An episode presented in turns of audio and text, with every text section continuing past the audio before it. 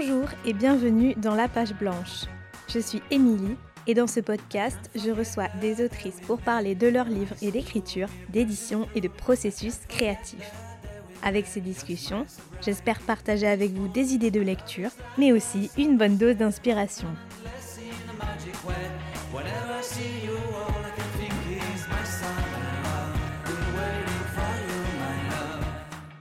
Aujourd'hui, j'ai le plaisir de recevoir Annie Lulu pour discuter de La mer Noire dans les Grands Lacs, un livre paru à la fin du mois de janvier aux éditions Julliard.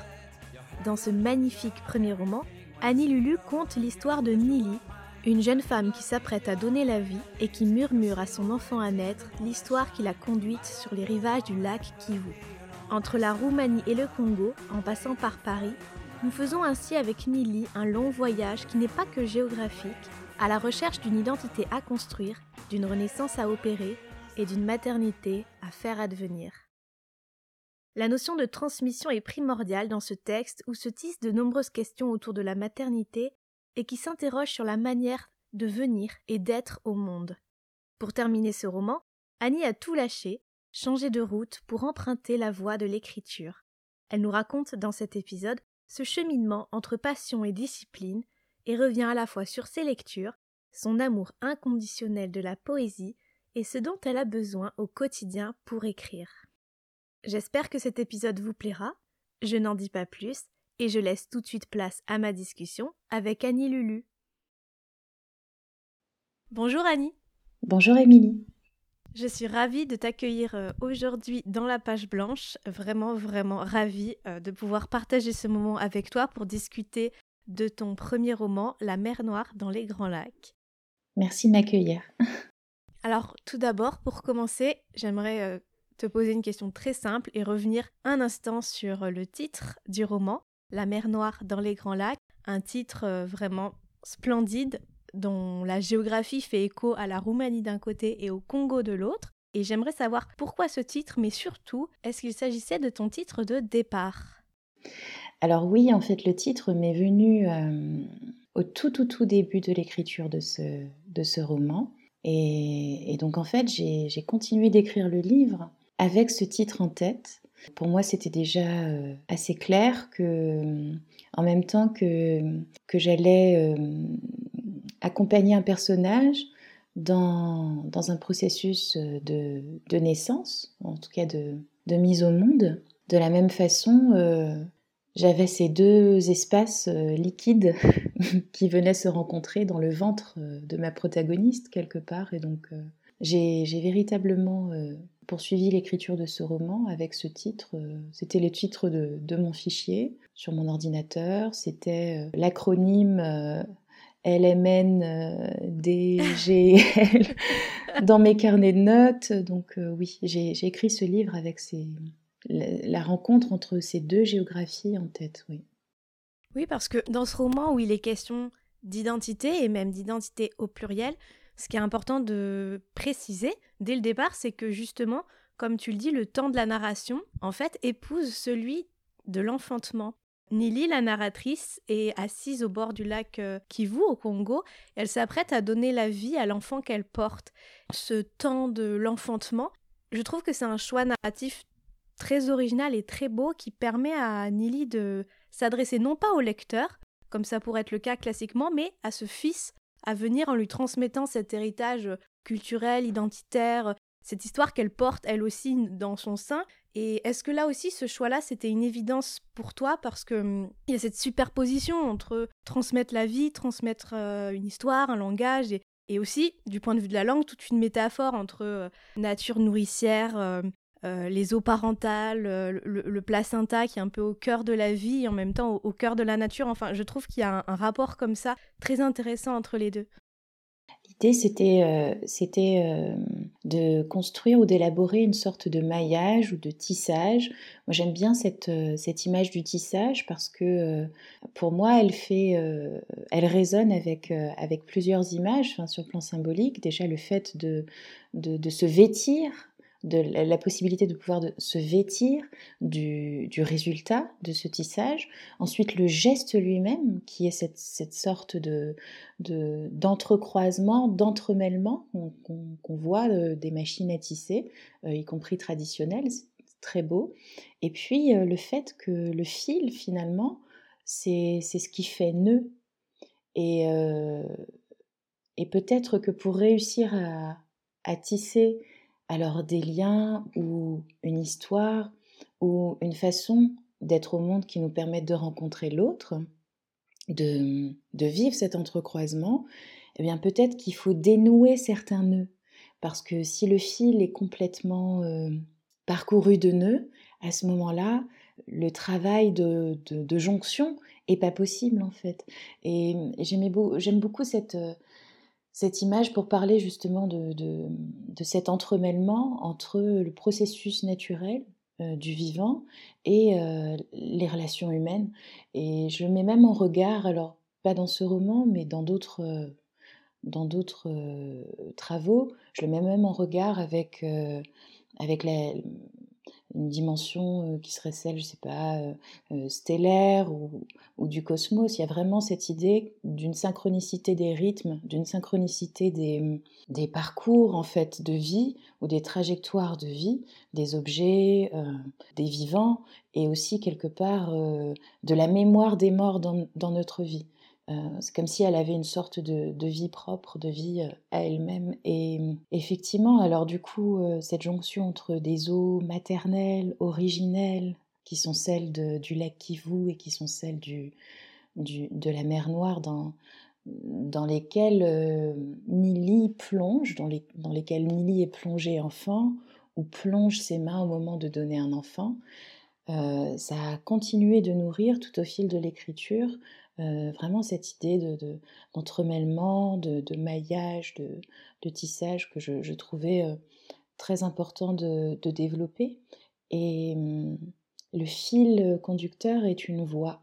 Effectivement, le lecteur n'est pas, n'est pas invité à écouter ce personnage. Mon idée, c'était que je souhaitais qu'il se retrouve un peu dans la même situation que moi finalement à ceci près que il est peut-être encore davantage dans une, forme d'intrusion euh, par rapport à cette parole intime d'une mère à son, à son enfant à naître, mais hum, j'avais le souhait que le lecteur se, trouve dans une situation assez proche de celle, de celle que moi je vivais en écrivant ce personnage, à savoir le fait que je l'entendais grandir, que je l'entendais demander à exister, et que, et que je l'écoutais parler à son enfant. Et donc moi-même qui l'écrivais, elle euh, l'écoutait en même temps, et je trouvais intéressant cette... Euh, d'avoir non pas de, pas de faire un pas à côté, mais d'avoir une oreille à côté, et de percevoir et de capter des bribes d'intimité qui, qui ne nous sont pas destinées. Cet enfantement qui dure plusieurs heures et ce, temps de la lecture aussi, ça s'apparente un peu à un, à un voyage quelque part, et je trouve que cette cette construction-là, elle donne aux textes quelque chose d'hypnotique du point de vue de la lecture aussi, et ça, c'est intéressant.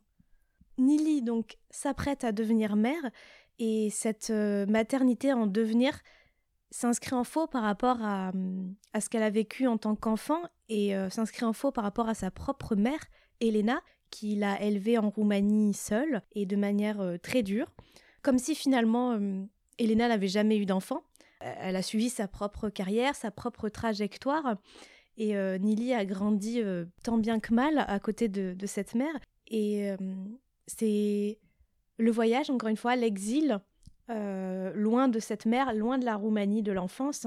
D'abord à Paris, puis ensuite au Congo pour retrouver les traces de son père, qui permet à Nili d'échapper à ce carcan ou à ce modèle maternel et de, selon elle en tout cas, de renaître une seconde fois. Mhm.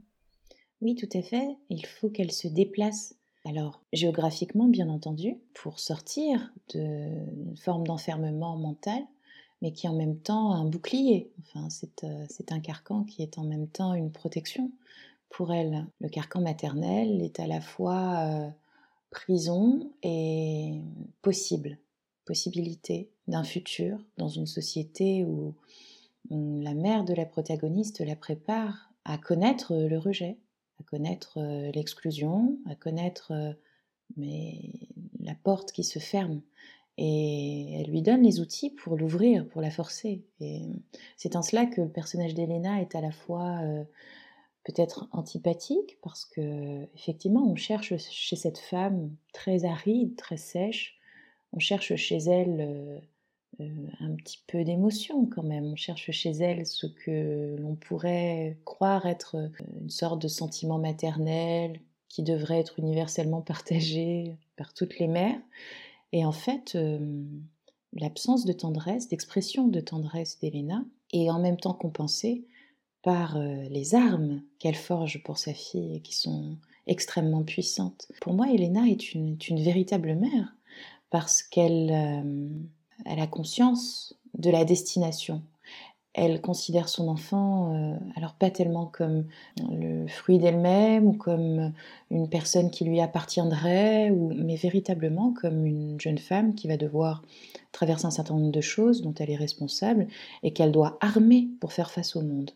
Et hum, Nili, elle, le choix de se démarquer de sa mère, c'est peut-être aussi en même temps euh, l'expression, la manifestation de ce qu'Elena, sa mère, a réussi à faire aussi. j'aimais assez cette, euh, cette idée qu'elle euh, elle était capable de, de, formuler à son propre enfant qu'elle n'est pas une mère, de formuler ses propres faiblesses, de formuler à la fois ses attentes et ses impossibilités, d'anticiper les situations dans lesquelles son enfant pourra se retrouver et lui dire à un moment donné, euh, mon fils, euh, tu auras, tu auras faim, tu seras triste, je ne pourrai rien faire. Elle a cette conscience très aiguë de l'absence future du père de son enfant, et peut-être qu'en ça elle partage euh, ce socle avec Elena, ce socle de la lucidité. Alors chez sa propre mère, ça a probablement empêché sa propre mère d'exprimer de manière convenue, comme c'est l'usage euh, et l'exigence en même temps à l'égard des jeunes mères, d'exprimer euh, cette, cette, chaleur, cette tendresse, cet aspect ludique aussi de la transmission de la parole, du toucher.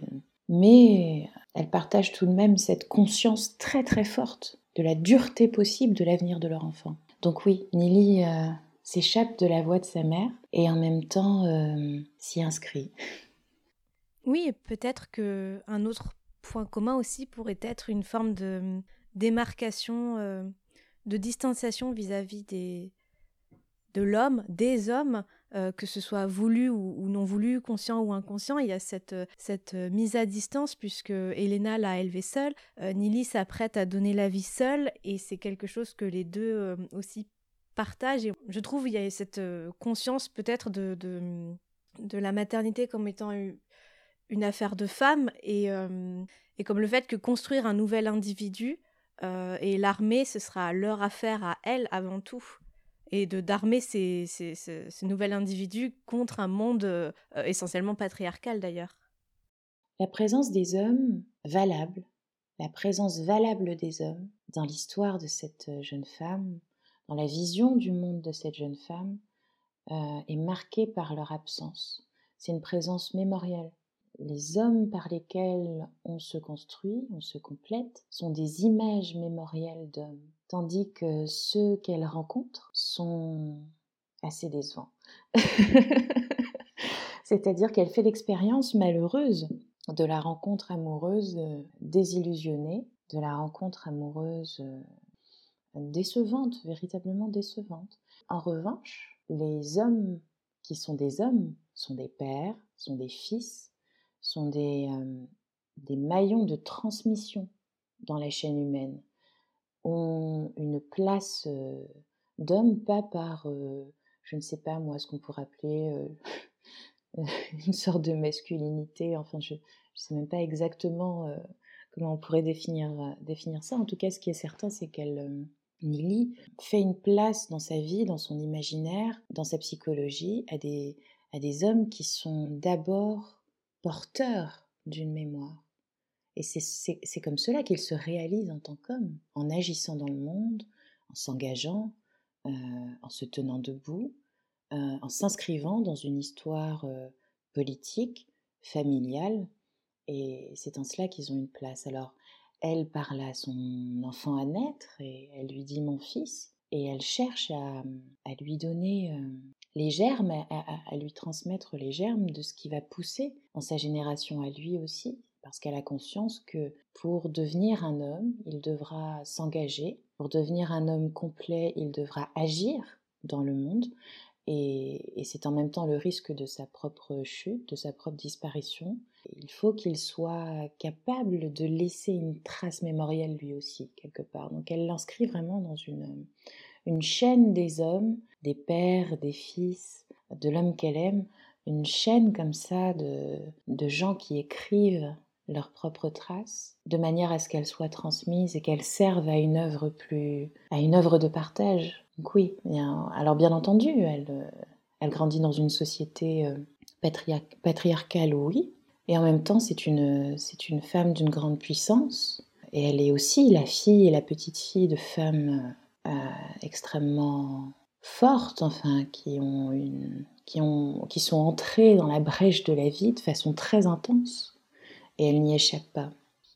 Et elle inscrit aussi cet enfant dans, dans la lignée de son propre père finalement, parce qu'il y a l'enfant à naître d'un côté et le père disparu de l'autre, le père dont l'image euh, devient euh, au fur et à mesure de son voyage de plus en plus euh, fantasmée, à mesure qu'elle réalise qui était ce, ce père qu'elle n'a pas connu, quel était son engagement, et c'est à partir de ce moment-là que hum, son séjour au Congo devient finalement cette renaissance dont je parlais tout à l'heure, et hum, le Congo devient comme une terre sacrée quelque part et, et c'est à partir de là que Nili parle de, de ce qu'elle a connu avant comme étant le monde pourri, que ce soit euh, l'Europe de Paris où elle a fait ses études ou euh, la Roumanie où elle a grandi.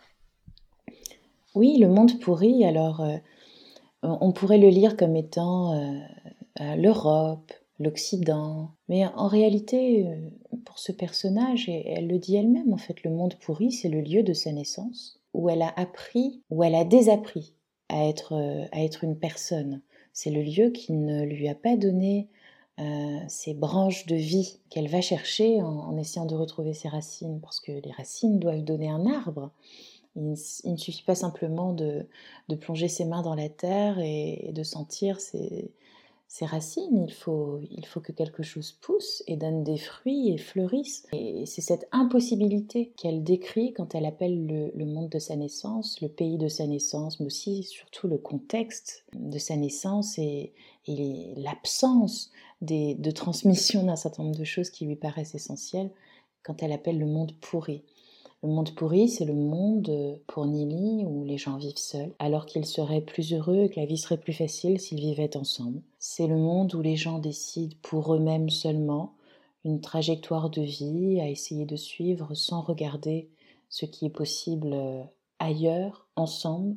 C'est le monde où on n'apprend pas à être mère. Il faut qu'elle aille au Congo, au lieu, sur le lieu de la naissance de son père, pour rencontrer l'amour, et pour s'accomplir en tant que femme, en tant que jeune femme, et aussi pour être une mère et donner naissance. Il faut qu'elle aille à des milliers de kilomètres de l'endroit de sa, propre naissance pour pouvoir elle-même donner naissance de manière euh, entière, totale, et pour qu'il y ait, pour reprendre les mots d'Aimé Césaire, vraiment cette rencontre totale qui se produise à la fois avec, euh, avec les gens qui l'entourent, tous ces jeunes gens qu'elle va connaître, et à la fois avec son propre enfant et à travers son propre enfant avec elle-même et son père. C'est-à-dire, elle finit par se rendre compte qu'elle est... Elle, elle en a l'intuition puisque c'est ce qu'elle recherche. En cherchant son père, elle cherche à être la fille de quelqu'un. Mais elle finit par se rendre compte qu'elle doit s'inscrire dans un continuum. Et c'est ce qui la pousse à aller au Congo. Et c'est ce qui fait que le Congo est le lieu de sa véritable naissance. C'est l'endroit où où il est possible pour elle de fleurir, c'est l'endroit où il est possible pour elle de donner des fruits. Et ça n'était pas possible à l'endroit du monde pourri où tout moisit. Tout, tout ce rapport à, à, la gestation, à la naissance, cette, cette ambiance de cocon même que le, le récit crée par ces thématiques-là, ça m'a fait me poser la question de savoir si on pouvait associer l'écriture aussi d'une manière plus large, euh, et pas seulement la transmission d'une histoire, euh, l'écriture a cette euh, forme de gestation et d'enfantement Parce qu'en lisant le texte, euh, je sais pas, il y avait cette, cette lenteur donc du, récit qui se met en place, cette lenteur de, l'enfantement. comme on disait, on, y assiste vraiment. J'avais l'impression presque d'assister peut-être quelque part aussi au processus créatif, à, la, naissance du texte et du, du, roman avec cette langue aussi qui est très, très poétique, très travaillée. Enfin, je trouve que à différents niveaux, on avait cette idée de d'enfantement. Est-ce que ce, parallèle-là te parle aussi? Alors oui, et c'est quelque chose que j'ai essayé de travailler. Je suis contente de voir que ça a peut-être marché un petit peu.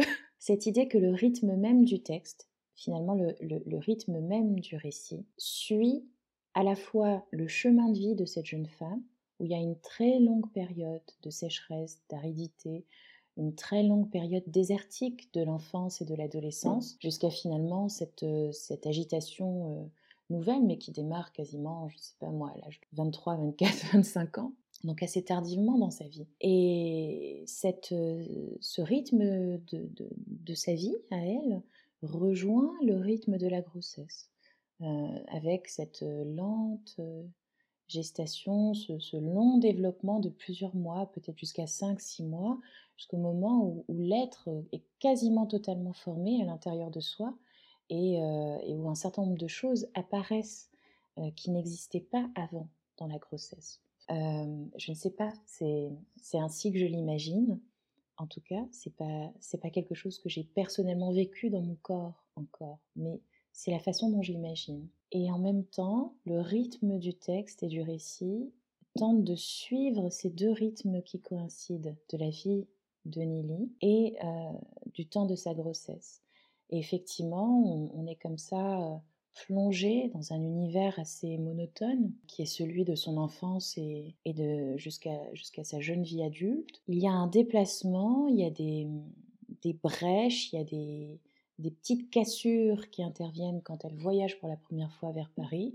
Et ensuite, il y a une précipitation comme des contractions finalement de l'accouchement qui vient, qui sont des événements précipités dans lesquels elle va se retrouver euh, embarquée une fois qu'elle arrive au Congo. Et hum, c'était important pour moi d'essayer de, mettre en regard, en résonance, ou en tout cas d'essayer de, faire coïncider à la fois le rythme de vie de la protagoniste, le rythme même du texte, hum, des événements, de l'intrigue. Et oui, cette, euh, cette idée de la gestation, de la grossesse, alors il y a quelque chose de l'ordre de la gestation dans l'écriture même de ce livre, parce que c'est un peu ça finalement. On porte en soi une voix, et cette voix, il faut lui donner vie, et ensuite l'accompagner un peu dans le monde.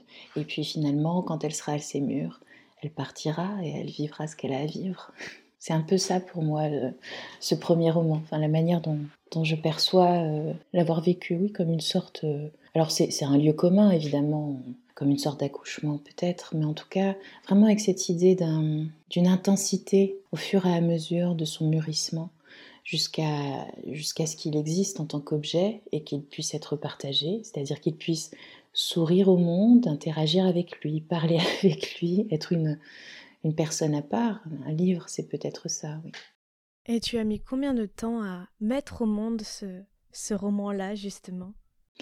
Alors en tout, je crois que j'ai dû mettre peut-être deux ans, deux ans et demi à l'écrire. Au départ, euh, Nili se retrouvait dans une, sorte de prose poétique, une sorte de journal poétique que je tenais. Et donc, euh, c'est un personnage qui est qui à l'origine a plutôt émergé d'une écriture qui n'était pas du tout romanesque, qui était autre chose. Et je trouvais intéressant de, trouver un personnage en poésie. Et puis finalement, euh, sa voix a grandi, elle a eu besoin de, devenir comme ça une figure, d'exister, et elle m'a demandé de, l'accompagner, de, faire en sorte qu'elle puisse vivre.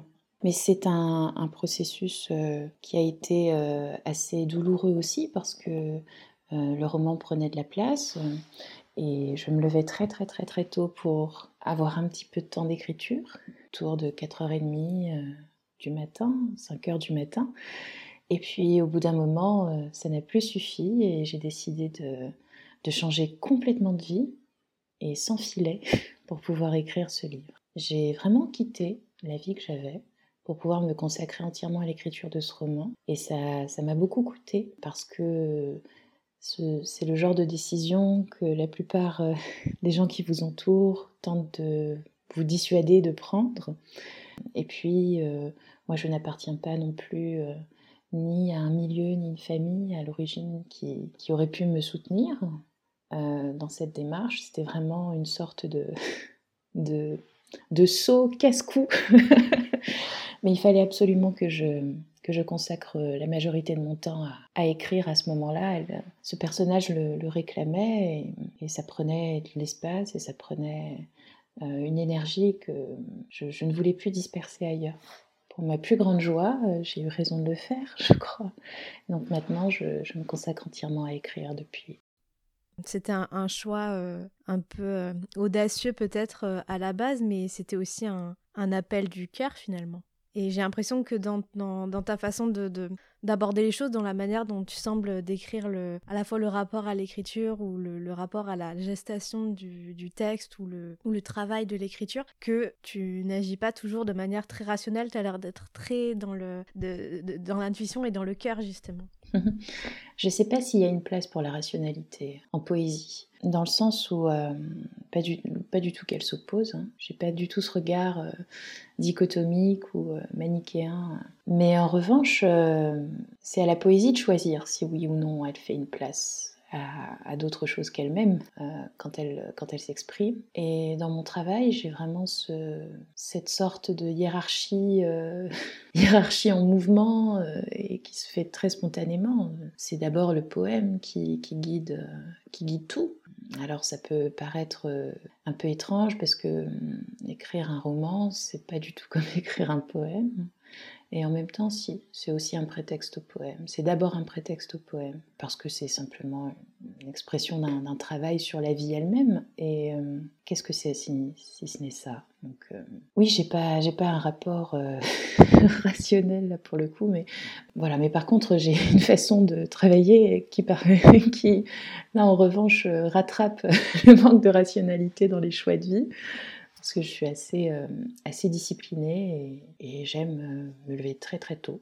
Ma journée d'écriture idéale, ce serait une journée qui commencerait, je ne sais pas, à 5h45, 6h, voilà, avec euh, une douche. je me ferai du café une ou deux fois, et puis voilà, au bout de 20 minutes, je me mettrai à, à travailler. C'est ce que j'essaie de faire tous les jours. Alors, pas, aussitôt tout le temps, parce que j'ai aussi des impératifs qui font que parfois c'est difficile. Mais euh, j'aime le matin, j'aime voir arriver le jour, j'aime travailler très tôt le matin. C'est quelque chose euh, qui me donne une énergie énorme en fait. Et oui, donc je, je suis peut-être pas très rationnelle sur le choix de d'avoir tout quitté pour écrire, mais très disciplinée sur, sur la façon de le faire. Est-ce que c'est parce que tu as fait ce choix justement de te consacrer à l'écriture et que tu peut-être que tu le considères aussi comme comme euh, ton, ton, travail et euh, ton pain quotidien, j'ai envie de dire, que tu as cette, euh, cette organisation peut-être plus méthodique d'un point de vue concret? Parce que c'est pareil, encore une fois, de, de, tout lâcher pour se consacrer à l'écriture. C'est peut-être aussi une forme de responsabilité qu'on a envers soi-même. Mm-hmm. Je suis très heureuse d'avoir eu la possibilité de le faire parce que je crois qu'il n'y a rien de, plus triste que de ne pas pouvoir suivre sa propre voie et se réaliser dans ce qui nous tient, alors peu importe ce que c'est. Pour moi, c'était écrire depuis l'enfance, enfin ça l'a toujours été. Et je ne sais pas si je suis méthodique, alors Bon, probablement parfois dans ma façon d'étudier, de prendre des notes, de, me documenter, d'organiser euh, euh, ma documentation, parce que lorsque j'écris un livre. Là, j'écris mon deuxième roman depuis presque un an. Donc oui, il faut une forme de, bien entendu, de, méthode. En revanche, euh, cette discipline dont je parlais, elle vient naturellement avec le fait de, vivre ce pourquoi on est fait. J'ai pas besoin de réveil le matin, j'ai pas besoin de, me contraindre euh, à, quoi que ce soit, puisqu'en fait, c'est je vis ce qui me tient et donc naturellement, mon corps se lève pour, pour travailler, pour faire ça. Et c'est cela, je trouve, qui est, qui est vraiment passionnant, qui est, qui est aussi une grande chance. C'est justement d'avoir la possibilité de travailler énormément sans que ce ne soit même plus un travail. C'est-à-dire que, alors bien entendu, je, je, dis que je travaille quand j'écris, mais en même temps, je, je me réalise. Donc, euh, c'est, euh, oui, je ne sais pas si on peut parler d'un rapport méthodique ou, en tout cas, ce qui est certain, c'est que j'ai pas besoin de, de, mettre un réveil à, à 5h30 du matin pour être debout et écrire. Alors, ça dépend des périodes de vie. Il y a des moments où, bien entendu, le soir, je me couche beaucoup plus tard et donc quelques semaines ou quelques mois dans ma vie où, ce rythme change, mais enfin, fondamentalement, c'est exactement la même chose. Euh, ce qui me fait me lever, c'est ce que je vais faire après pendant des heures par la suite, écrire, lire. Si je peux d'ores et déjà euh, parler de pratique ou d'habitude, ou je crois vraiment que c'est euh, l'histoire que l'on fabrique, le récit que l'on construit, qui va influer sur la façon dont, on va, va s'adapter dans sa vie pour, euh, pour le mener euh, à bien, pour le mener à son terme. Alors euh, moi j'ai des petites habitudes, bien entendu, je bois énormément de café, je fume beaucoup de cigarettes, depuis très longtemps en plus, la moitié de ma vie pour mon âge. Donc j'ai comme ça des sortes de, de besoins très pratiques pour pouvoir travailler tranquille. Et puis j'ai besoin d'être entourée de piles de livres qui sont à la fois les livres lus euh, ces derniers temps, des recueils de poésie dont la seule présence, que je ne vais pas forcément ouvrir hein, quand je travaille, mais que je connais et dont la seule présence sur la table va donner une sorte comme ça de d'atmosphère euh, particulière pour aller chercher dans la langue certaines choses plutôt que d'autres. Euh, et puis la liste, la pile des livres à lire bientôt ou qui me seront utiles pour me documenter ou tout simplement qui sont là et qui sont le fruit d'envie, de, désir de lecture. J'ai besoin d'être entourée vraiment physiquement de, de livres, c'est important, d'être très au calme. J'écoute beaucoup de musique, mais pas quand j'écris. Ça me perturbe. Dernièrement, j'ai reparcouru des livres qui m'ont marqué et euh, je me suis rendu compte aussi à quel point j'avais, pu être nourrie par, euh, par des auteurs de science-fiction. on ne dirait peut-être pas, peut-être qu'on ne le retrouve pas euh, dans ce que je fais. Mais alors quand je dis de science-fiction, je pense, je pense à Lovecraft, bien entendu, adolescente, à une certaine période. Je le lisais en même temps qu'Antonin Artaud, et donc du coup ça, faisait une sorte de résonance étrange. et j'écoutais le groupe Bauhaus en même temps. je pense à Clifford Simac, euh, Demain les chiens. C'est extraordinaire, hein, cette capacité qu'il a eue à donner la parole à, ceux qui sont nos compagnons de tous les jours et qu'on dédaigne totalement. il y a cette espèce d'idée euh, dans, dans, Demain les chiens que euh, de, la, de, la, même façon que Prométhée aurait transmis le feu à l'homme, en fait l'homme, un homme a transmis la parole à un chien et ça a fini par se, par se répandre, par s'étendre. Alors les hommes ont disparu et, les chiens ont survécu. Et ils racontent les temps euh, anciens à travers des, leurs propres légendes et mythes euh, durant lesquels les hommes existaient, mais qui sont devenus comme ça des figures complètement euh, fantasmatiques. Et voilà, j'ai reparcouru un livre qui m'a beaucoup marqué adolescent, qui s'appelle Balkan, Transit de François Maspero. Et puis j'ai relu des poétesses, Ingeborg Bachmann, Marina Tsvetaeva. Voilà, je me nourris un peu de, cette façon-là. Et euh, je vais toujours puiser, il y a toujours la poésie quelque part, et puis euh, voilà. Oui, j'ai l'impression que même si tu t'intéresses à beaucoup de gens, qu'on on retourne beaucoup à la poésie et que c'est un petit peu la source de tout pour toi. Ah, c'est fondamental, oui. Euh, ce sont mes premières découvertes en lecture. Adolescente à la bibliothèque municipale, j'avais euh, comme ça décidé de, lire euh, par ordre alphabétique tous les recueils de poésie. Et puis, et puis aussi lorsque j'ai commencé à, à essayer d'écrire des petites histoires, mes parents m'ont offert une machine à écrire électrique quand j'étais enfant, eh bien, j'arrivais jamais à les écrire ces histoires. J'arrivais jamais à faire des personnages qui, qui communiquent entre eux, qui agissent ensemble, qui font avancer une intrigue. Et ça finissait toujours par une sorte de phrase poétique un peu, un peu étrange. Et il n'y avait pas de, de, de, vrais récits. J'arrivais pas à construire ça. Et, je crois en partie pour ça que je, suis, euh, je me suis tournée vers la poésie. En partie. je, je, ne sais pas si je peux expliquer pourquoi je me suis tournée vers la poésie. En tout cas, voilà, elle, elle est très très présente. J'en arrive déjà malheureusement à ma dernière question. Je dis malheureusement parce que ça passe vraiment trop vite. C'est de savoir si euh, il t'arrive d'être confronté à la page blanche, même dans une journée idéale d'écriture. Est-ce qu'il peut t'arriver d'être confronté à la page blanche? Et si oui, comment est-ce que tu fais pour la surmonter cette page blanche? Eh bien, bizarrement, non. ça ne m'arrive pas dans le sens où j'ai plutôt tendance à être prolixe et à effacer ensuite, à retravailler, à couper, couper, couper, couper, couper. Et puis aussi parce que euh, même si euh, j'apprécie euh, énormément le fait de pouvoir comme ça fixer un temps d'écriture quotidien, ce temps peut facilement se transformer en temps de recherche et en temps de prise de notes. Et là, pour le coup, il y a toujours énormément de matière pour moi. C'est assez rare que je me retrouve comme ça devant une... Non, en fait, si la page est blanche euh, et qu'elle souhaite le rester, eh bien, on se rencontrera plus tard. parfois, euh, sur deux ou trois journées, ça peut être beaucoup, beaucoup plus que ce que j'ai écrit et qui, qui a vocation à, voilà, à compléter, à, avancer un travail euh, d'écriture romanesque ou poétique. Mais j'ai plutôt tendance, oui, à à produire beaucoup et puis ensuite à, couper, à élaguer. Donc je ne me suis pas encore retrouvée euh, face à une page blanche euh, qui me plonge comme ça dans un état euh, un petit peu de paralysie. Peut-être que ça m'arrivera.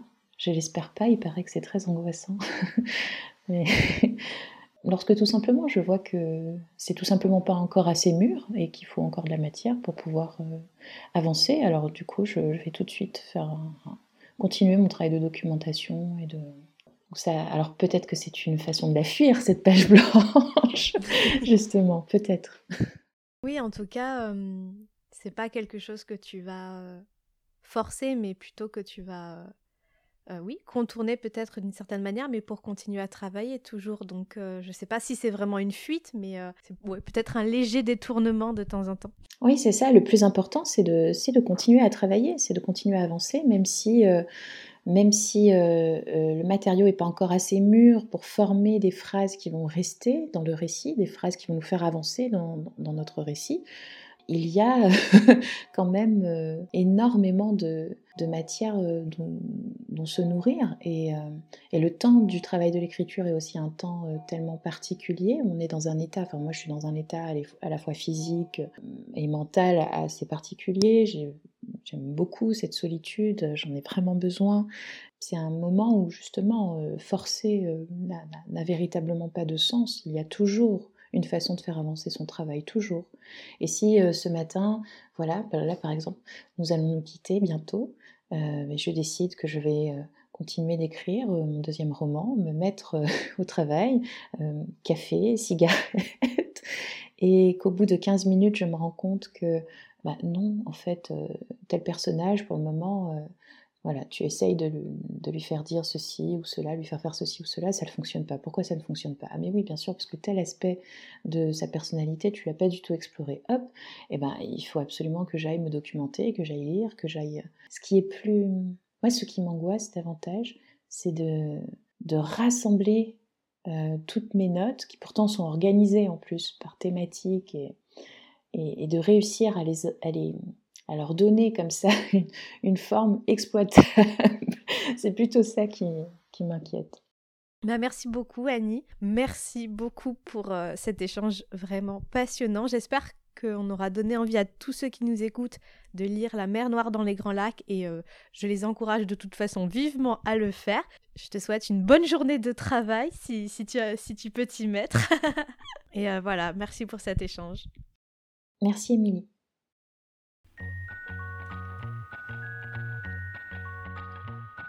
Merci d'avoir écouté cet épisode. Si cette conversation vous a plu, vous pouvez la partager autour de vous et sur les réseaux sociaux. Réseaux sur lesquels vous pouvez me retrouver sur le compte Émilie Dezélienne ainsi que sur la page blanche-du-bas podcast. En attendant, je vous dis à très vite pour un nouvel épisode de la page blanche.